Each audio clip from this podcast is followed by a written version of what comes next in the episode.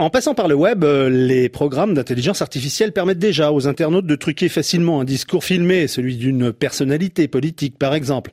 Cette euh, technique dénommée euh, deepfake par les anglophones se répand de mobile en smartphone, comme nous le prouve la multitude des applications capables de nous faire prendre n'importe quelle vessie pour une superbe lanterne.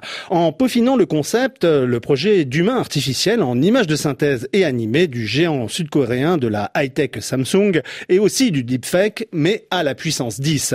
Le dispositif de la firme qui se nomme Neon est issu de ses laboratoires de recherche avancés Star Labs.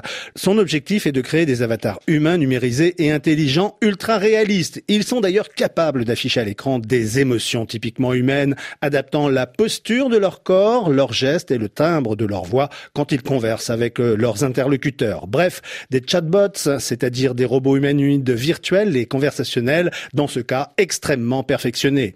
L'entreprise a présenté son projet Neon au salon Consumer Electronic Show 2020 de Las Vegas aux États-Unis en abusant de formules hyperboliques. Il s'agit d'une nouvelle forme de vie, annonce la firme. Les Neons ne sont pas des assistants électroniques ni des interfaces connectées pour consulter la météo ou diffuser votre musique préférée, ajoute-t-elle. Ils sont comme nous, des êtres vivants, sensibles et indépendants, mais virtuels. Ces humains artificiels sont générés et pilotés par deux systèmes d'intelligence artificielle distincts.